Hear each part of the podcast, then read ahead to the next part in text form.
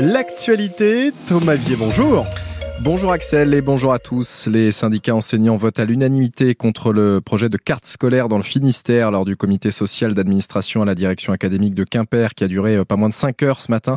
Ils ont réussi à négocier l'annulation de trois fermetures de classes, celle de Berrien, celle de l'école Kerven à Carré de Marie-Rose Lebloc à Telgruc-sur-Mer. Il en reste donc 64 à travers le département pour seulement 18 ouvertures. Les syndicats dénoncent une saignée euh, qui va entraîner des classes surchargées malgré une baisse démographique Environ 200 personnes se sont rassemblées devant l'inspection pour protester.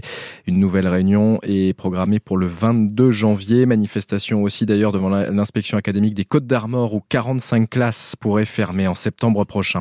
Le dépôt pétrolier de Brest est toujours bloqué ce soir comme celui de Lorient. En tout cas pour l'instant, les patrons des entreprises de travaux publics tentent de négocier avec Bercy euh, sur les critères du remboursement de la hausse de la fiscalité sur le GNR, le gasoil non routier. Le ministère de l'économie propose de rembourser en 2025 la surtaxe de 2024, mais ça concerne uniquement les entreprises de moins de 15 salariés.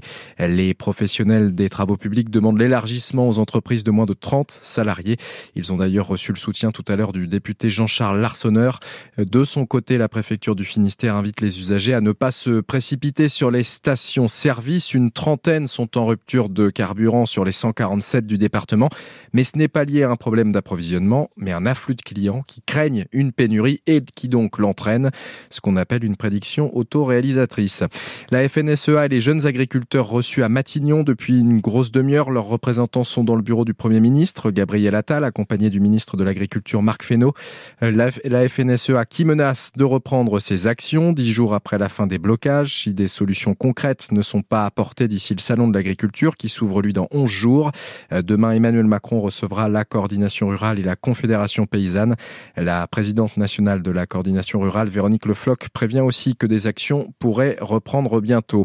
Seul un poisson sur deux débarqué en France provient de la pêche durable, loin des 100% voulus par l'Europe depuis maintenant 2020.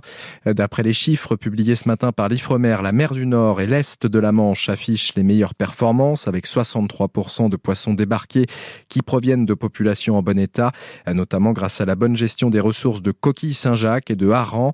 En mer Celtique, la moitié des poissons débarqués sont issus de pêche durable. C'est 17 point de mieux qu'il y a 10 ans, avec toutefois une alerte sur le lieu jaune. La situation est plus problématique dans le golfe de Gascogne. Elle se dégrade même. On va y revenir dans le journal de 18h. La famille de Robert Badinter ne souhaite pas la présence d'élus du Rassemblement national et de la France insoumise demain lors de l'hommage national prévu à midi place Vendôme au siège du ministère de la Justice. L'Élysée a fait connaître le, le souhait d'Elisabeth Badinter aux deux partis, mais la France insoumise annonce ce soir qu'elle sera représentée euh, par deux députés. Des hommages à l'ancien ministre de la Justice sont sont aussi prévus à Brest à midi devant l'hôtel de ville et à Cloire-Carnouette à 11h45 devant la médiathèque. Le Conseil d'État somme l'ARCOM, le régulateur des médias, de renforcer son contrôle sur CNews, la chaîne propriété du breton Vincent Bolloré, accusé de manquer à ses obligations en matière de pluralisme et d'indépendance de l'information. Reporters sans frontières l'accuse d'être devenu un média d'opinion. Et puis, un peu plus de 123 millions de téléspectateurs ont regardé la finale du Super Bowl aux États-Unis dimanche sur CBS sur leur téléviseur ou en streaming.